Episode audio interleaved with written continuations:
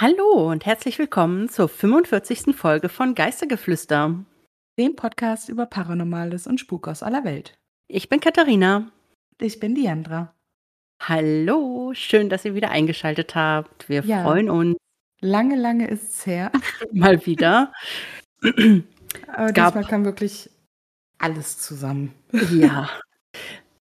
Es sind, es sind Entschuldigungsversuche, Erklärungsversuche, damit ihr ähm, versteht, warum wir euch so lange alleine lassen. Aber ähm, ja, vielleicht. Ja, auf Instagram, Instagram, Instagram, Instagram hatten wir es ja schon äh, gepostet. Ich glaube, auf Facebook habe ich es vergessen. Ähm, äh, ja, wir waren hier, also Daniel, unsere Tochter und ich, wir waren alle mit Corona infiziert und irgendwie habe ich es dann nicht hingekriegt, was zu machen. Bei Katharina war dann auch irgendwie so viel los und jetzt ist bei ja. Corona eingezogen und. Yep, yep. ja. Ist alles, ähm, naja, kam eben viel zusammen, wie du schon gesagt hast. Ja. Ne? aber egal. Ähm, jetzt egal. sind wir ja wieder da für euch. Genau. Und wir haben euch heute hoffentlich zwei sehr interessante Geschichten mitgebracht. Ähm, Würde ich jetzt mal von ausgehen, ja. Mit wem beschäftigen wir uns denn heute? Ja, wir haben uns überlegt, wir ähm, ja, machen mal Fälle von Ed und Lorraine Warren. Ja, das ähm, kam uns so in den Sinn und wir haben uns gedacht, ja, dann machen wir doch einfach mal einen kleinen Exkurs wieder zu einem bestimmten Ort oder einem bestimmten Land, obwohl wir ja jetzt natürlich in den USA sind, irgendwo ja. streng genommen, ne? Aber ähm, ja, wir haben jeder einen äh, Fall der Warrens beleuchtet. Und ähm, also einen weiteren, wir hatten ja schon mal einen, beziehungsweise ja, Diandra hin und wieder sind die ja schon mal bei uns im Podcast aufgetaucht. Das genau. Mal. So ein bisschen äh, Nebencharaktere, ne? Das blieb, genau. blieb. Das bleibt halt nicht aus, wenn man äh, sich mit dem Paranormalen beschäftigt. Glaube ich, dass man auch irgendwann mal auf die Warrens stößt. Ich denke auch. Und ähm, ja, ich fange heute an mit meiner Geschichte. Ich freue mich. Und ähm, werde euch jetzt in den Snedecker-Fall entführen. Wir sind gespannt. Southington, Connecticut. In diesem bescheidenen, malerischen Ort in den Vereinigten Staaten findet man das Haus, das in Ed und Lorraine Warrens Fallhistorie als das Snedecker Haus eingegangen ist. Umgeben von viel Wald und Natur steht hier ein hübsches weißes Holzhaus. Die Fenster sind zu jeweils beiden Seiten gerahmt mit marineblauen, fast schwarzen Fensterläden. Ein hübsches Vordach über der Haustür, gestützt von zwei ebenfalls weißen Säulen, rundet die Fassade ab. Man würde nicht meinen, dass dieser Ort vor fast vier Jahrzehnten der Schauplatz einer wahrhaft unheimlichen paranormalen Untersuchung gewesen war. 1986. Alan und Carmen Snedecker ziehen zusammen mit ihren vier Kindern, eine Tochter und drei Söhne, nach Southington. Grund dieses Umzugs war der älteste Sohn, der an der Hodgkins-Krankheit, Lymphdrüsenkrebs, erkrankt war und deshalb in Behandlung bei Spezialisten war. Um Geld zu sparen, entschieden Alan und Carmen in die Nähe der Ärzte zu ziehen, damit sie nicht mehr jedes Mal eine so weite Strecke zurücklegen mussten. Sie mieteten sich in ein großes altes Haus ein, welches einen für ihre Verhältnisse günstigen Mietpreis hatte. Während die Familie ihr neues Zuhause erkundete und einrichtete, fand Carmen Sniedecker im Keller eine Reihe an seltsamen Werkzeugen und Vorrichtungen. Es dauerte nicht lange, bis sie erkannte, dass es sich um Bestatterwerkzeug handeln musste. Darunter eine Hebevorrichtung für Särge, eine medizinische Trage, Blutdrainagen und alte Zehenschildchen. Nachdem die Eltern dazu etwas weiter geforscht hatten, erfuhren sie zu ihrem großen Entsetzen, dass dieses Haus einst als Bestattungsinstitut genutzt worden war da die Snedeckers nicht wussten, was sie mit all den Sachen machen sollten, ließen sie die Utensilien erstmal dort, wo sie sie gefunden hatten. Obwohl ihnen die Tatsache Unwohlsein brachte und sie sich nicht ganz zu Hause fühlen konnten, konnten sie dennoch auch nicht wieder umziehen. Das Geld reichte nicht aus und sie mussten in der Nähe der Ärzte wohnen bleiben, allein schon ihres Sohnes wegen. Nicht lange nach dem Fund der unheimlichen Sachen im Keller begann allerdings der grauenhafte Spuk. Die seltsamen Vorkommnisse in dem Haus begannen regelrecht harmlos damit, dass Carmen bemerkte, dass Gegenstände im Haus verschwanden. Dann begannen die Kinder davon zu erzählen, dass sie seltsame Leute im Haus sahen, unter anderem einen Mann mit langen schwarzen Haaren. Dann veränderte sich plötzlich die Persönlichkeit des ältesten Sohnes drastisch, und es kam zu erschreckenden Gewaltausbrüchen, die ganz und gar im Gegensatz zu seinem ruhigen, freundlichen Naturell standen. Er griff Familienmitglieder aus heiterem Himmel an und schien nicht mehr er selbst zu sein. Die Ärzte diagnostizierten bei ihm Schizophrenie, aber die Familie war davon nicht überzeugt. Sie glaubten, dass sein seltsames und erschreckendes Verhalten auf die seltsamen Ereignisse und die Geister im Haus zurückzuführen waren, die jeder von ihnen schon erlebt hatte.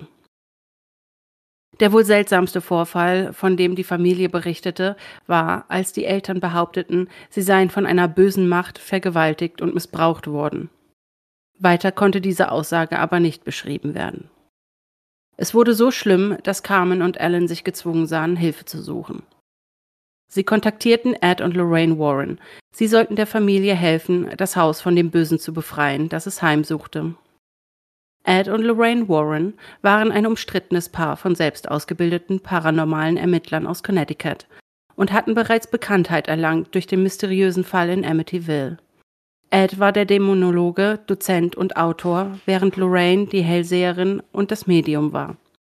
Beide beteiligten sich an der Untersuchung vom Snedecker Haus und verbrachten Wochen dort, um die volle dämonische Erfahrung zu machen.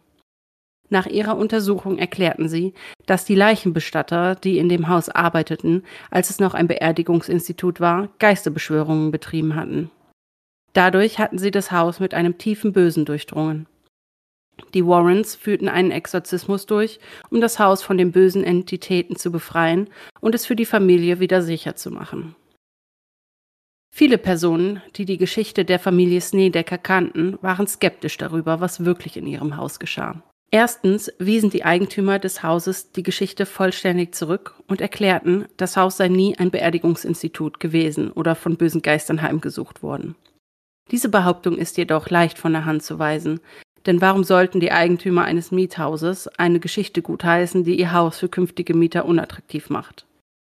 Die Snedeckers selbst haben ihre Geschichte schon oft erzählt, unter anderem in nationalen Talkshows und in einer Fernsehsendung des Discovery Channel, und haben sich somit finanziell definitiv besser gestellt, als es vor den Heimsuchungen in ihrem Zuhause der Fall war. Der Ermittler Joe Nickel berichtet in der Mai-Juni-Ausgabe der Zeitschrift Skeptical Inquirer, dass die Vermieterin des Snedeckers die ganze Geschichte lächerlich fand. Sie wies darauf hin, dass weder vorher noch nachher irgendetwas Ungewöhnliches in dem Haus vorgefallen sei und dass die Familie Snedecker mehr als zwei Jahre lang in dem Haus gewohnt habe, bevor sie sich schließlich entschloss, es zu verlassen. Offenbar war die monatelange Vergewaltigung durch Geister und Dämonen kein ausreichender Grund, den Mietvertrag zu kündigen. Es ist jedoch nicht von der Hand zu weisen, dass die Warrens durchaus Publicity aus dem Fall schlugen. In einem Interview in der Zeitschrift Horrorbound erzählt der Autor Ray Garton, wie die wahre Geschichte hinter den Heimsuchungen zustande kam. Garton wurde von Ed und Lorraine angeheuert, um mit den Snedeckers zu arbeiten und die wahre Geschichte ihres Hauses aus der Hölle zu beschreiben. Garton, der den Auftrag in der Erwartung angenommen hatte, eine echte, wahre Geschichte als Grundlage für das Buch In a Dark Place zu haben, fiel allerdings auf, dass sich die Geschichten der Familienmitglieder nicht wirklich deckten. Als er sich mit dem Problem an Ed wandte, soll dieser gesagt haben, oh, die sind verrückt. Du hast einen Teil der Geschichte. Verwende einfach das, was funktioniert und erfinde den Rest. Erfinde es einfach und mach es unheimlich.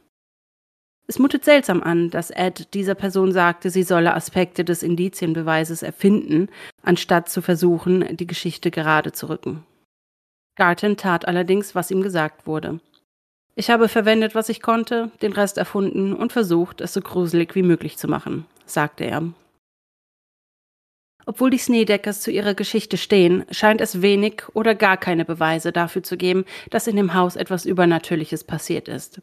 Unabhängig davon, ob die Familie tatsächlich an ihre Geschichte glauben oder nicht, konnten sie mit dem Buchvertrag viel Geld verdienen. Sie wussten, dass die Familie Lutz aus Amityville vom Verkauf der Rechte an ihrer wahren Geschichte über ihr Spukhaus reichlich profitierte. Der Amityville Horror ist längst von den Ermittler Rick Osuna und anderen als Fiktion entlarvt worden. Interessanterweise waren die Warrens auch in den Amityville-Fall verwickelt. Vielen lieben Dank für die Geschichte. Gerne. Ja, sehr spannend und ja, irgendwie überrascht das Ende, nenne ich es jetzt mal, nicht, wenn man so sich die anderen Fälle von Ed und Lorraine Warren mal so betrachtet. Ne? Also das hat man ja schon öfter irgendwie gehört, dass die versuchen, irgendwie nur Publicity oder so daraus zu ziehen, dass die das dann so aufbauschen und so. Ja, das ähm, habe ich auch gedacht. Also das wäre jetzt auch meine Frage gewesen. Was halten wir von diesem Fall? schwierig. Es ist schwierig. Also ähm, zu dem Fall gab es natürlich auch einen Film, der dazu gemacht wurde. Mhm. Ähm, der eine oder andere hat es sicherlich schon gesehen. Ähm, The Haunting in Connecticut. Also zu Deutsch wurde der Film ähm, Das Haus der Dämonen genannt. Und ich habe den schon ein, zwei Mal tatsächlich im Fernsehen gesehen. Der ist von 2000. Gesehen. Echt nicht? Nee. Also ich habe den, ähm, der ist von 2009 und habe den tatsächlich schon, ähm, ja, das ein oder andere Mal gesehen, wo ähm, der, ja, der älteste Sohn wird da gespielt von dem Schauspieler Kyle Gellner, dessen Name mir jetzt so an sich nichts gesagt hat, okay. aber der hat auch schon ähm, in diversen anderen Horrorfilmen mitgespielt, wie Nightmare on Elm Street von 2010 und Jennifer's Body, der auch von hm. 2009 war. Und ähm, der Kyle Gellner spielt eben den Sohn, der äh, den Krebs, äh, die Krebskrankheit hat. Wie, wie heißt der Film? Ähm, das Haus der Dämonen. Ach so, nee, okay.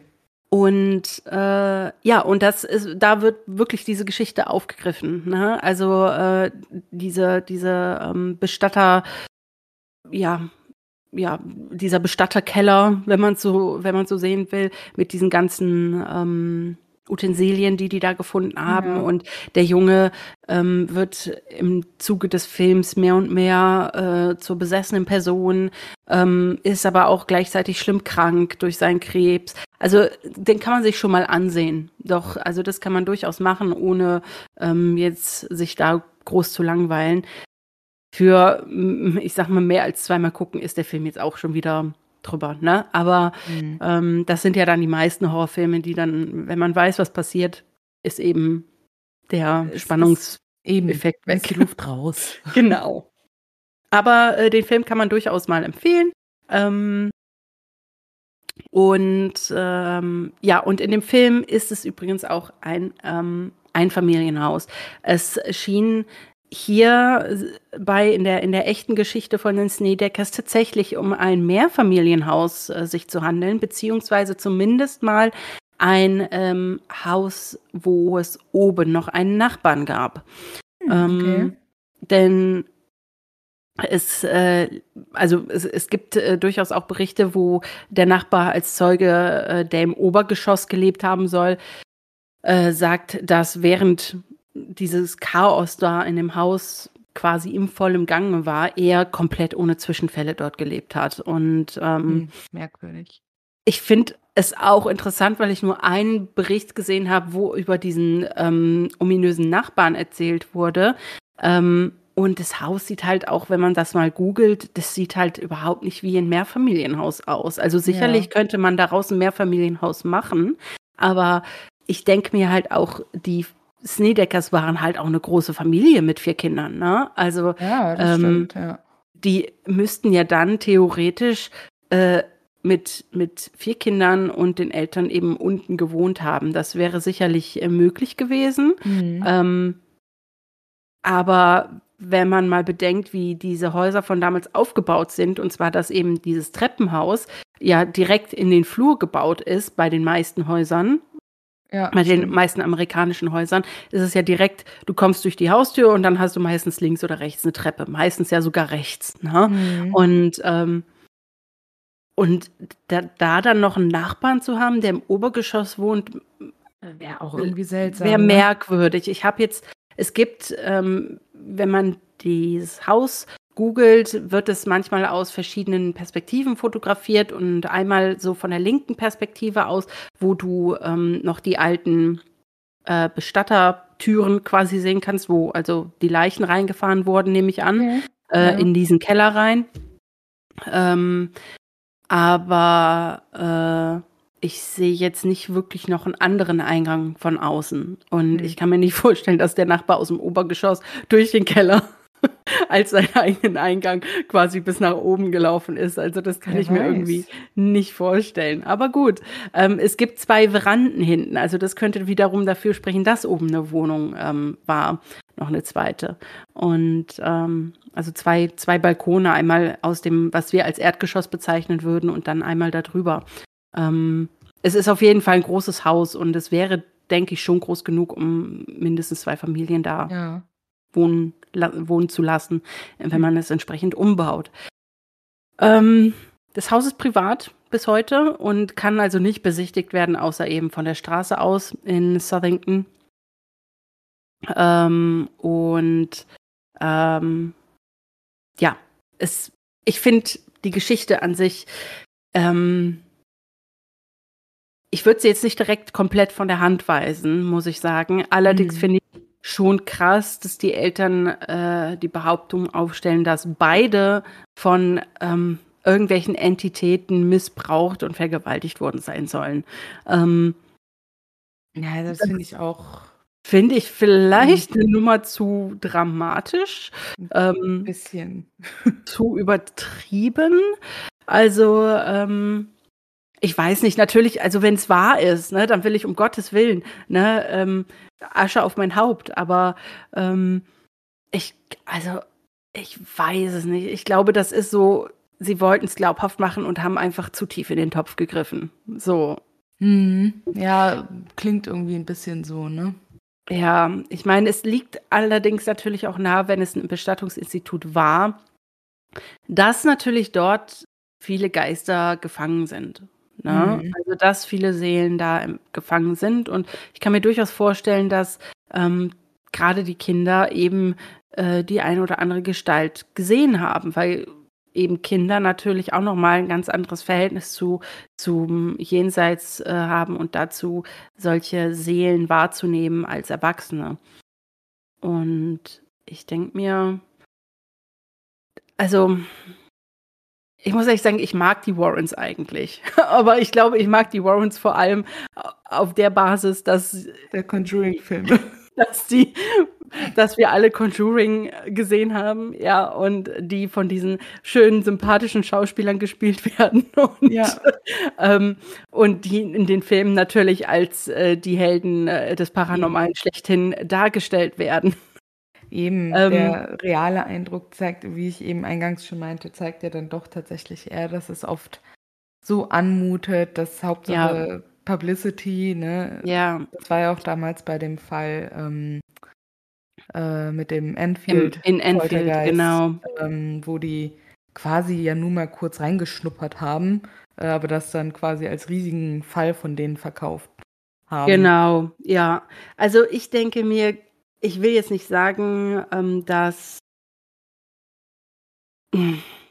dass die da gar, also dass die sowas überhaupt nicht konnten. Ach so, wer ähm, vielleicht da mal reinhören möchte, Enfield Poltergeist, die Folge haben wir auch schon gemacht dazu, ähm, ist die Folge 7.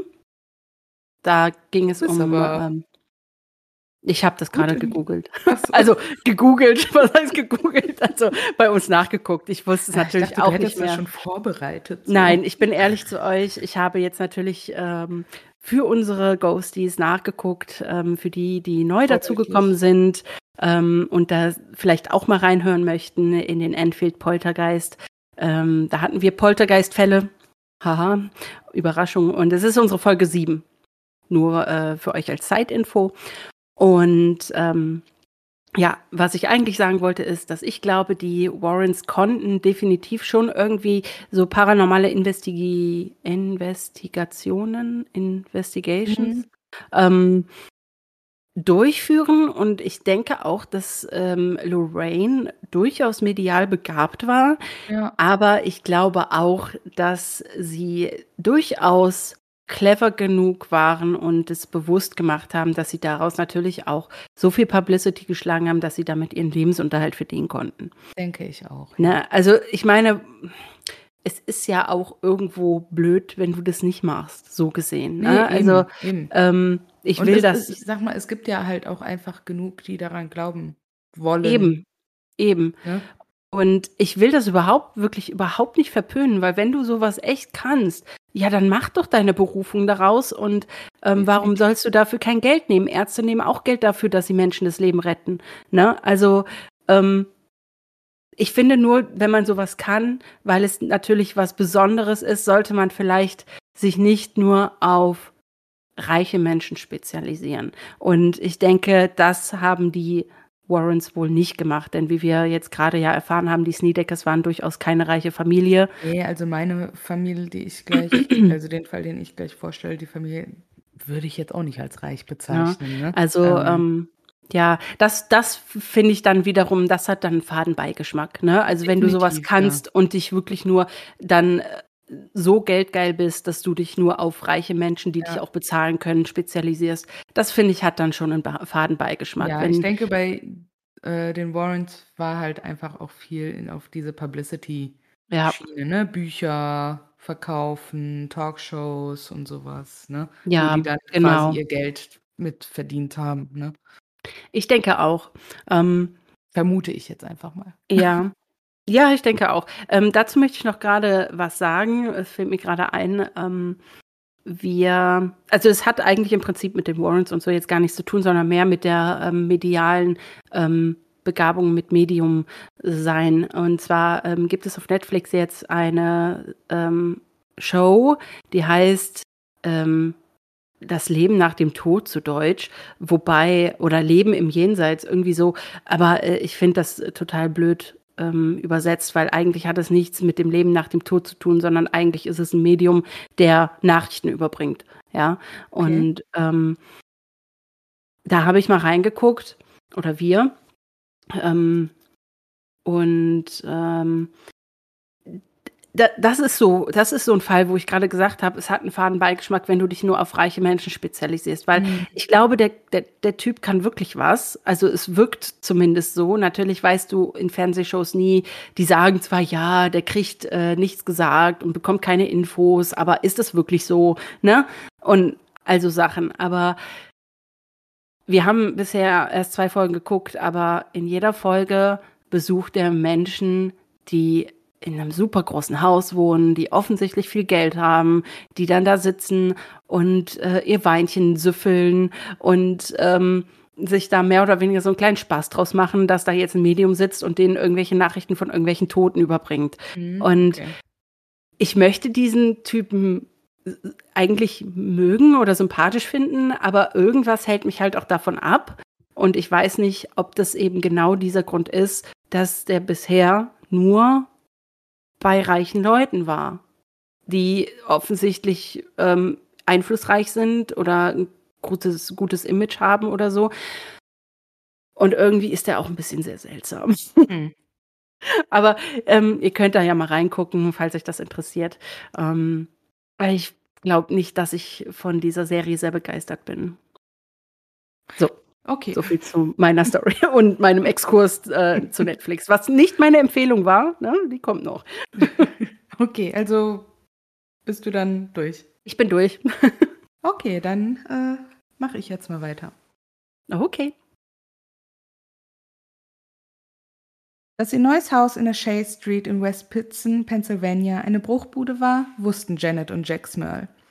Das Haus musste komplett renoviert werden. Allerdings mussten die beiden ihr altes Haus in Wilkes-Barre umgehend verlassen, nachdem es durch eine Überschwemmung, ausgelöst durch einen Hurricane, unbewohnbar wurde. Daher mussten die Smurls nehmen, was eben verfügbar war. Also zogen Janet und Jack 1973 zusammen mit ihren Töchtern Dawn, Heather und den Zwillingen Shannon und Karen sowie Jacks Eltern in das Doppelhaus in der Chase Street. Das Haus wurde mit viel Mühe komplett renoviert und zu einem liebevollen Zuhause gemacht. Dass die Renovierungsarbeiten allerdings ihr kleinstes Problem mit diesem Haus sein würden, offenbarte sich Janet und Jack wenig später. Anfänglich waren die Vorfälle harmlos. Werkzeuge verschwanden und tauchten dann wieder auf, alte Wandflecken sickerten durch frische Anstriche. Dann fingen die Küchengeräte Feuer, obwohl sie ausgesteckt waren, und ein fürchterlicher Geruch überwältigte das Haus, um sich kurz darauf wieder zu verflüchtigen. Doch die Familie Smurl ließ sich nicht unterkriegen. Jack wurde in seinem Job befördert und war gleichzeitig als Trainer des Softballteams seiner Tochter tätig. Janet half bei der Organisation einer Gruppe gegen Trunkenheit am Steuer an der örtlichen Highschool. Die Mädchen glänzten in der Schule und Jacks Eltern waren glücklich. Aber wie in allen guten Geistergeschichten sollte sich ihr Glück bald ändern. Bald kämpften die Smurls darum, über die Runden zu kommen. Mary, Jacks Mutter, erlitt einen Herzinfarkt. Die geisterhaften Vorkommnisse häuften sich unterdessen. Mary und Janet behaupteten, Stimmen wahrgenommen zu haben, die sich ähnlich anhörten. Janet glaubte, ihre Schwiegermutter ihren Namen rufen zu hören, während Mary glaubte, Janet und Jack in einem heftigen Streit zu hören. Ominöse schwarze Massen bildeten sich und schwebten durch das Haus. Janet sagte, sie sei mitten in der Nacht von einer bösartigen Macht heimgesucht worden, die sie im Schlaf belästigte. Auch Jack nahm nun Dinge wahr. Als er mit Janet im Bett lag, hörte er jemanden flüstern. Eine junge Frau, wie es schien. Als er sich zu seiner Frau umdrehte, sah er, wie die schemenhafte Gestalt ihr Bein hinauflief. Nach dieser Nacht wurde das Leben im Haus Smurl immer schlimmer. Eine Lampe fiel von der Decke und verletzte eine der Töchter beim Aufprall. Der Familienhund wurde gegen die Wand geschleudert. Janet sagte, sie sei von einer unsichtbaren Gestalt gepackt worden, baumelte in der Luft und wurde dann quer durch den Raum geschleudert. Jack behauptete, ein Succubus sei ins Wohnzimmer eingedrungen und habe ihn vergewaltigt, während im Fernsehen ein Baseballspiel lief. Sogar Nachbarn berichteten, dass sie Schreie aus dem Haus hörten, während die Familie außer Haus war. Im Januar 1986 beschlossen die Smurls nach jahrelang unerklärlichen Ärgernissen und monatelangen schrecklichen Erlebnissen mit den Dämonologen Ed und Lorraine Warren Kontakt aufzunehmen. Die Warrens reagierten positiv und machten sich auf den Weg von Connecticut nach Pennsylvania. Ihre Ermittlungen zogen sich über Monate hin, bis weit in den August 1986 hinein. Nach ihrem ersten Rundgang glaubte Lorraine, dass es vier verschiedene Geister im Haus gab. Drei davon waren ziemlich unbedeutend und wahrscheinlich für einige der kleineren unerklärlichen Phänomene verantwortlich. Eine harmlose ältere Frau, ein junges und möglicherweise gewalttätiges Mädchen und ein Mann, der in dem Haus gelitten hat und gestorben ist. Das vierte Wesen war jedoch sehr mächtig und wütend. Laut dem Magazin Times Leader sagte Ed Warren, die Smurls sind wirklich eine Familie, die einem visuellen Angriff ausgesetzt sind. Der Geist, der Teufel, der Dämon oder wie auch immer man es nennen mag, ist in diesem Haus. Um mit dem mächtigsten Wesen fertig zu werden, welches er für einen Dämon hielt, beschloss Ed, einen vom Vatikan beauftragten Exorzist zu kontaktieren, Pater McKenna. Der Versuch eines Exorzismus verlief nicht sehr gut und schien den Dämon nur noch wütender zu machen. Während dieser Zeit berichteten mehrere Familienmitglieder, dass sie von den Geistern sexuell missbraucht oder anderweitig krank gemacht wurden. Laut der Zeitschrift Harley Star sagte Janet, sie sei von den Schatten, die sie gesehen hatte, sexuell missbraucht worden. Eine der Zwillinge, Karen, wurde plötzlich krank und starb fast an dieser unerklärlichen Infektion. Und Dawn, die andere Zwillingsschwester, wurde ebenfalls von der Entität sexuell missbraucht. Janet und ihre Schwiegermutter hatten Spuren von Schlägen, Bissen und Stichen am ganzen Körper. Pater McKenna unternahm einige Monate später einen weiteren Exorzismusversuch, der jedoch, wie der erste, kein positives Ergebnis brachte. In dieser Zeit begannen die Gerüchte über die Familie zu brodeln. Viele glaubten, die Familie wolle vielleicht ihr Haus verkaufen oder mit dem Spuk Geld verdienen, da sie in letzter Zeit schwere Zeiten durchgemacht hatte. Die Smurls entschlossen sich dazu, ihre Geschichte öffentlich zu machen, in der Hoffnung, dass jemand von ihrer Notlage erfährt und wissen könnte, wie derjenige helfen könne. Aber die Familie bekam mehr, als sie erwartet hatte. Die Presse wurde auf sie aufmerksam und weigerte sich wieder zu gehen. Seltsame Menschen kampierten vor ihrem Haus. Kameras blitzten auf und Reporter überfluteten den Rasen. Autos voller Schaulustiger fuhren vorbei, in der Hoffnung, einen Blick auf etwas aus einer anderen Dimension zu erhaschen. Die Familie Smurl fand sich im Zentrum eines Medienzirkus wieder. Vertreter der römisch-katholischen Kirche in Scranton waren sich nicht sicher, was die Ursache für die Aktivitäten sein könnten. Mehrere Priester besuchten die Smurls, um ihr Haus zu segnen. Berichten zufolge konnten sie auf dem Grundstück keine schädlichen Aktivitäten feststellen. Ein dritter Exorzismusversuch wurde unternommen, diesmal jedoch mit mehreren Priestern sowie einer Gruppe von Gemeindemitgliedern einer örtlichen Kirche. Dieser Exorzismus wurde allerdings ohne die Zustimmung des Vatikan durchgeführt. Es schien jedoch zu funktionieren. Einige Monate lang trat kein Phänomen auf, doch die Aktivitäten begannen sich wieder einzuschleichen. 1987 packte die Familie ihre Sachen und verließ ihr Doppelhaus in der Shea Street. Sie konnten die erneuten Aktivitäten und die ständige Medienpräsenz nicht mehr ertragen. Berichten zufolge folgten ihnen übernatürliche Phänomene in ihr neues Zuhause, bis ein von der Kirche genehmigter Exorzismus im Jahr 1989 das Haus von seinen Aktivitäten befreite. Seitdem haben Experten, Priester, Fernsehproduzenten und Journalisten die Geschichte der Smurls unter die Lupe genommen. Darunter auch der Journalist Robert Curran und die Warrens selbst, die den Fall Smurl in einem Buch dokumentierten. Viele Rezensenten hielten es jedoch für einseitig und schlossen sich den Skeptikern an, die hinter den Behauptungen der Familie Smurl rationale Erklärungen sahen. Die Person, die 1988 in das Haus eingezogen ist, hat noch nie über übernatürliche Aktivitäten berichtet. Vielen Dank auch für deine Geschichte. Ja, viel, viel gerne. Sehr gerne. ja. Ein bisschen durch heute. Alles gut. Das wird uns bestimmt äh, verziehen. ich hoffe doch. Ähm, ja, ich möchte jetzt direkt mal sagen, das klingt ja gar nicht so sehr anders als bei mir. Ja, das habe ich, äh, während du deine Geschichte äh, vorgetragen hast, auch gedacht. Äh, also, es gibt doch viele Parallelen. Das wiederum könnte ja durchaus äh, dafür sprechen, dass es vielleicht doch ein großer Hoax ist. Und ähm, die Warrens sein. halt wirklich ihre Hand im Spiel hatten und haben gesagt, ja, erzählt mal dies und das, das hat bei den anderen auch gut geholfen und dann kriegen wir das ja. schon hin, so in etwa. Ne? Ja, genau. Ähm, Weil ähm, das mit den ja, Vergewaltigungen und sowas, das kam ja auch ja. quasi erst, nachdem die Warrens schon da waren. Ja, ähm, ja. Dass denen das dann quasi, ja, dass das auftrat. Das ist ja ein, schon ein bisschen suspekt, so. ne? Also.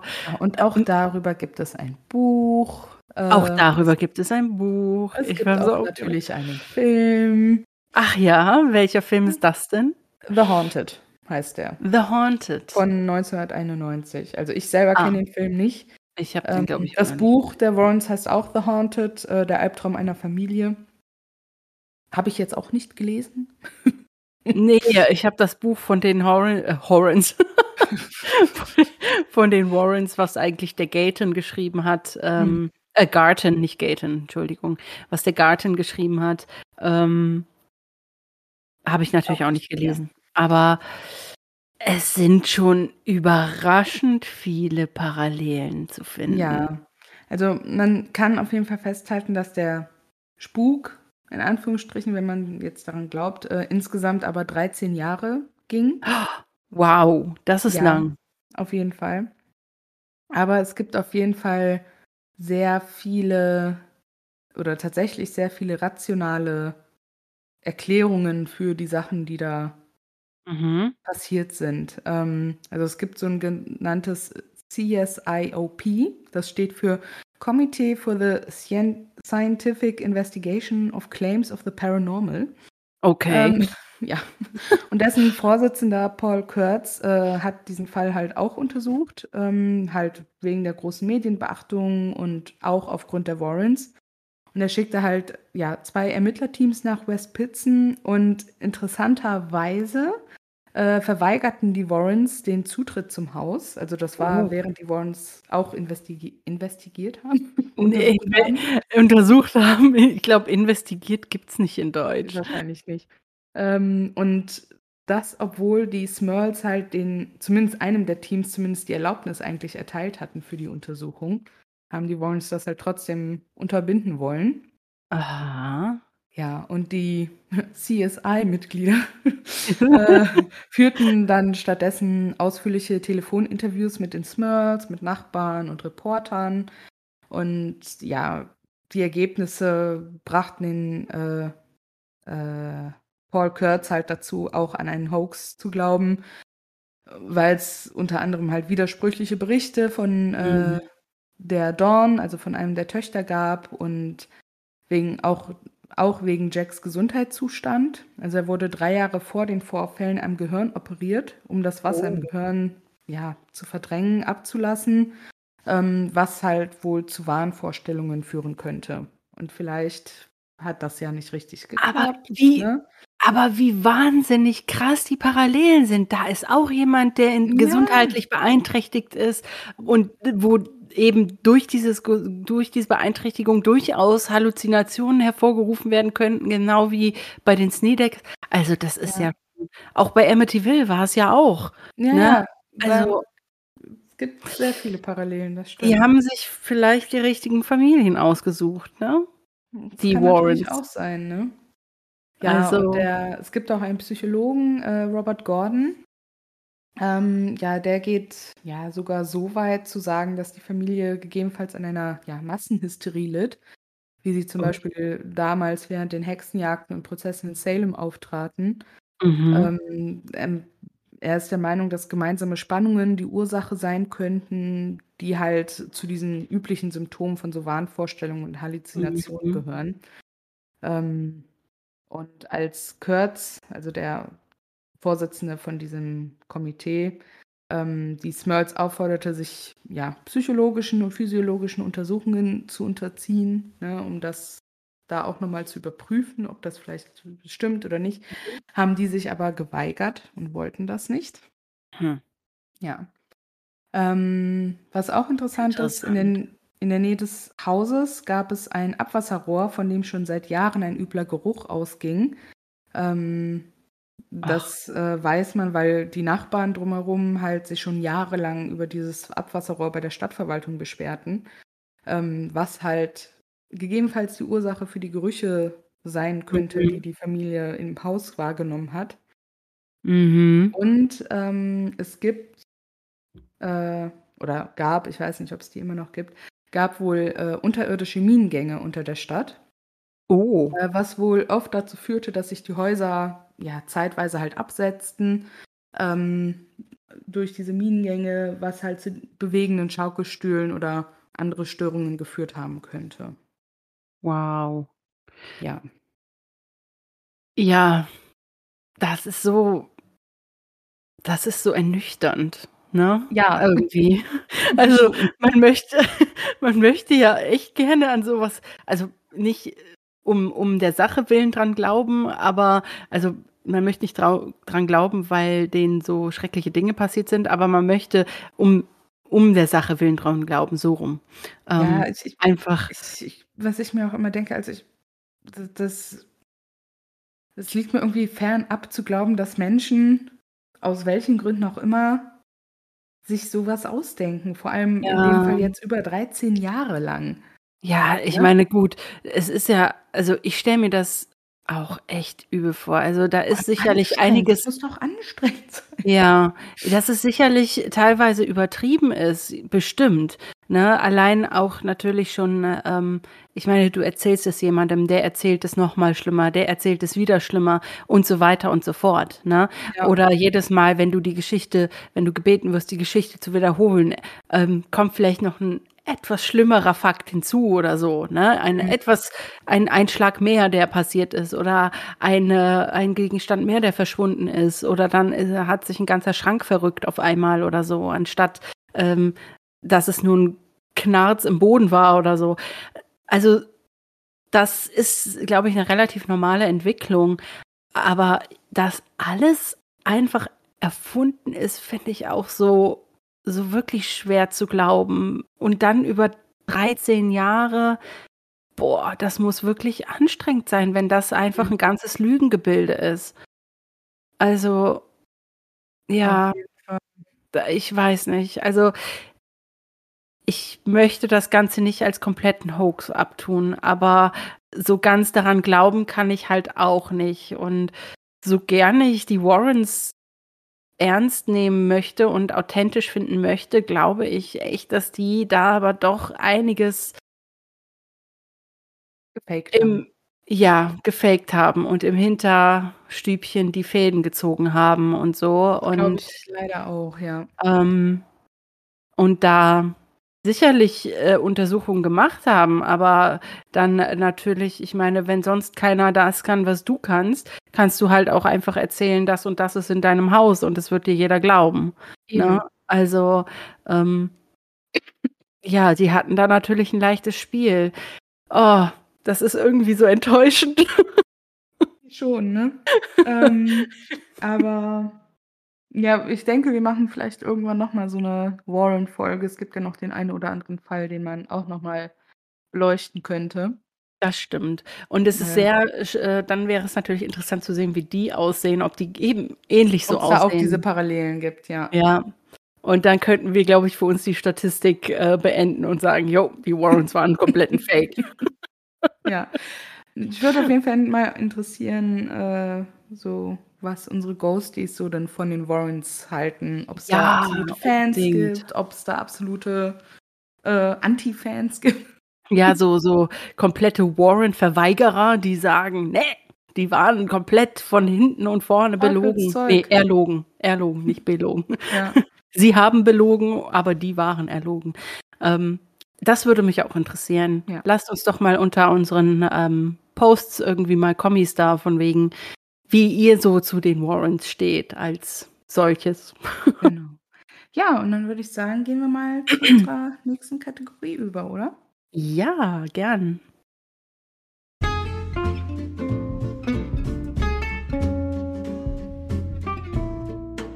Noch was Schönes zum Schluss.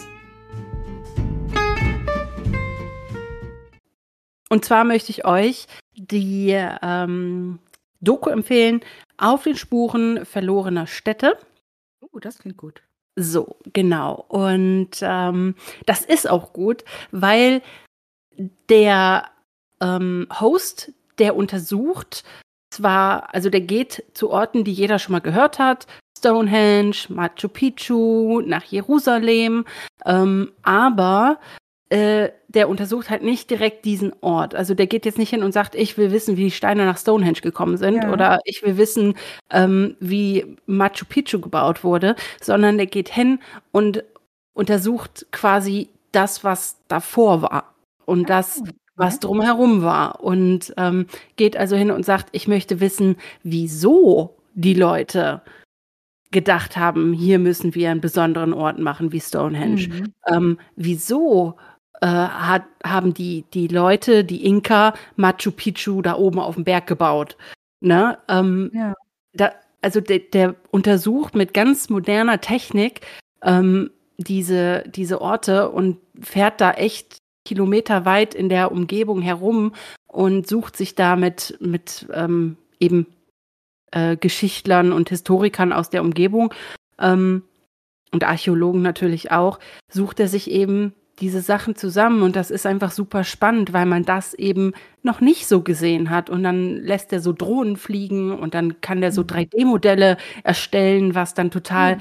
wie es damals vielleicht ausgesehen haben könnte und das ist total spannend und, ähm, deswegen möchte ich die spannend, ja. empfehlen, weil ähm, weil's mal Sachen behandelt, Orte behandelt, die man zwar an sich schon gehört hat, aber es geht weiter als nur Mhm. Stonehenge und es geht weiter als nur Machu Picchu, wobei Machu Picchu an sich schon total, ähm, imposant ist, ne? Auf Aber jeden Fall. ich, äh, war zwar noch Ne, nicht aber da, aber ich würde gerne mal dahin. Ja. Ne, aber ist auf jeden Fall 'ne coole Empfehlung. Ja, also, äh, Spuren verlorener Städte auf Disney+. Ja, und ich, äh, möchte euch heute erneut ein Buch empfehlen, beziehungsweise eine Buchreihe. Ähm, ich habe zwar erst ein Buch davon gelesen, aber aber ich finde das Konzept halt sehr cool.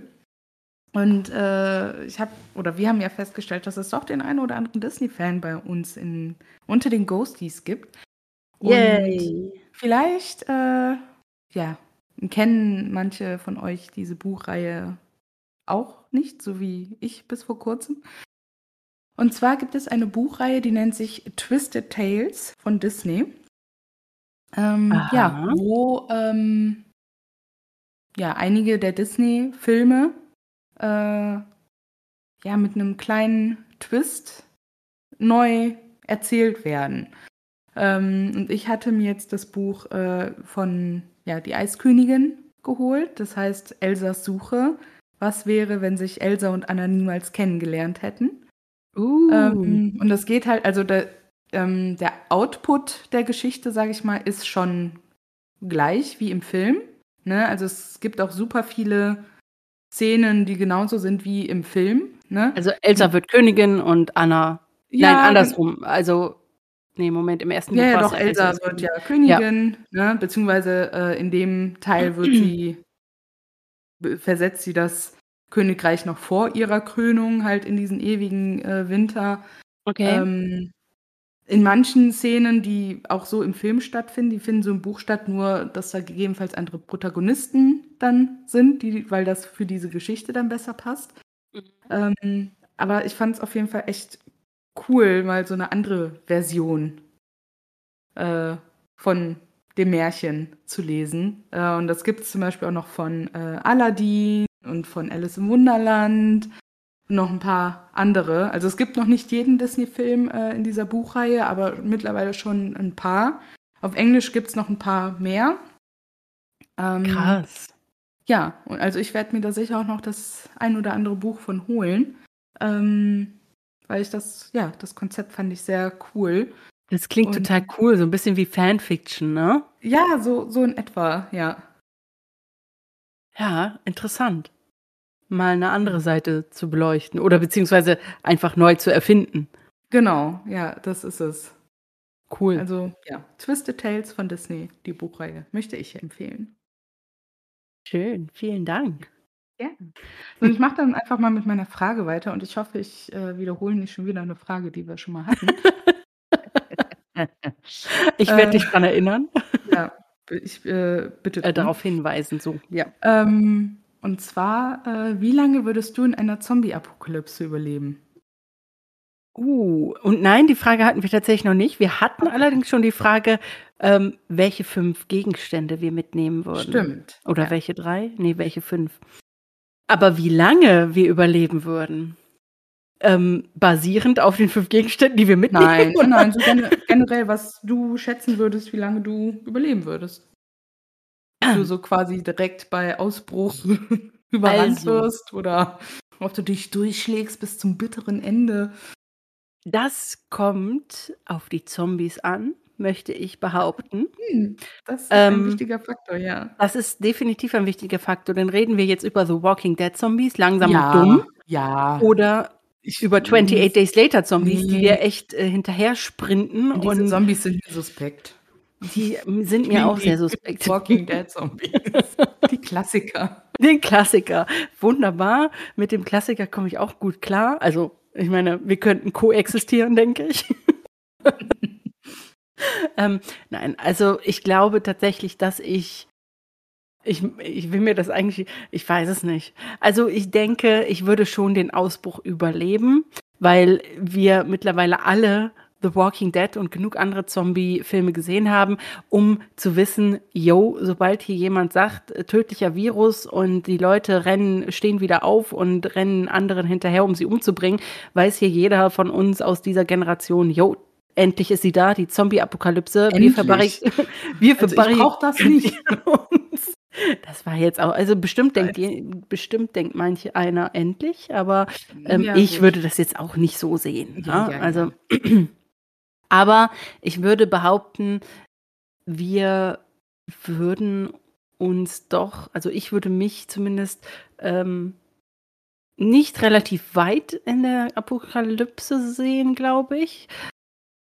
Obwohl, Also ich glaube, also das Wichtige Mhm. ist auf jeden Fall, dass man halt diesen Ausbruch, den muss man, Mhm. den, da muss man sich verbarrikadieren. genau, äh, Absolut, bis sich das wieder beruhigt hat. genau. Und dann sehe ich das auch, denk, also ich glaube, wir würden schon relativ weit kommen, Ich ne? denke Aber auch. ich glaube, mich würde letztlich nicht ein Zombie killen, sondern irgendein anderer Mensch. ja, das glaube ich auch. In Ähm, weil ich eine Dose Ravioli habe und er nicht oder so. Yep. Also ich äh, denke das auch, dass ich vielleicht am ehesten noch von jemand anderem wegen irgendwas umgebracht werde, Ja. als ähm, dass ich von wirklich einem Zombie ähm, mich äh, töten lassen würde. Allerdings muss ich natürlich auch sagen, ich, das ist absolute ähm, Vorstellungskraft, die wir natürlich. eine Spekulation, absolut rhetorisch hier und ähm, also Nehmt es nicht zu ernst. Nee. Nee. ähm, ich Man denke, neigt ja auch dazu, sich zu überschätzen. Ja, das tue ich wahrscheinlich auch gerade. Wobei ich dazu sagen möchte, ich wäre kein Jäger. Ja, ich würde oh, nicht nee, jeden Tag, nicht. ich würde, ich wäre nicht von der Fraktion, ich gehe jeden Tag raus und suche Sachen, ja, und, und, und ähm, plündere und ja, sammel eben, sondern ich werde die Fraktion, ich bleibe in Alexandria, Alexandria und koche für alle Suppe. Ja, ja in so einem Safe Place halt. Ne? Genau. Also ne, Alexandria als Safe Place äh, Synonym hier. Ich wäre im Camp und würde bekochen oder ja, andere andere ähm, oder verarzten Aufgaben sowas, ne? machen. Ne? Ja, also ja. sowas würde ich dann tatsächlich ja, machen. Wobei verarzten würde ich auch nicht. Nein, ich bin da, da bin ich nicht gut. Ich kann einen Verband machen und ich kann Pflaster aufkleben. Und ja, immerhin. sobald es darum geht, jemanden nähen zu müssen oder, oder ja, vielleicht gut. auch einen Arm abzuschlagen, weil ein Zombie gebissen hat, dann bin ich schon wieder raus. Das darf dann vielleicht ein Arzt machen, den wir in der Gruppe hätten. Ja? Genau. okay, was ist denn deine Frage?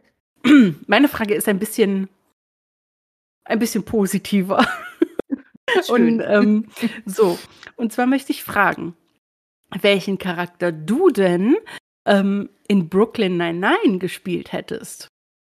Die Serie mhm. Brooklyn Nine-Nine ist ähm, auf Netflix zu finden, ist eine meiner Meinung nach absolute super Serie. Also, ich die auch super. Eine meiner Lieblingsserien der neuen Zeit, möchte ich jetzt sagen. Also wir sind ja alle noch so ein bisschen, ah, die 90er-Serien waren so toll. Ähm, aber Brooklyn Nine-Nine, ungelogen, also ich könnte die immer wieder gucken. Mache ich zurzeit auch. Ich gucke sie gerade wieder. Deswegen auch die Frage, wer ja, wärst du also, aus dem Team? Also so cool ich zum Beispiel auch Rosa finde, oh, ich liebe weiß sie. ich auch, dass ich keine Rosa wäre. Nein. Ich. Ähm, ich glaube, ich wäre eher, ich glaube, ich, ich hoffe, ich habe den Namen jetzt richtig, Gina. Ja. Sekretärin. Bei dir habe ich auch an Gina gedacht. Ja. Ich, ich, ich glaube, das wäre ich. Ja. So, die gute das Seele des Reviers. Äh, die, die, gute alle, Seele? Gina? Ja, also die, ja, nicht in dem die Sinne weiß gute alles. Seele, die sich um alle kümmert, so, ne, sondern halt, die halt einfach dazugehört, ne, die, die macht quasi nix, schon irgendwie von bei allen beliebt ist, äh, aber halt einfach da ist. Ja. Und nicht arbeitet.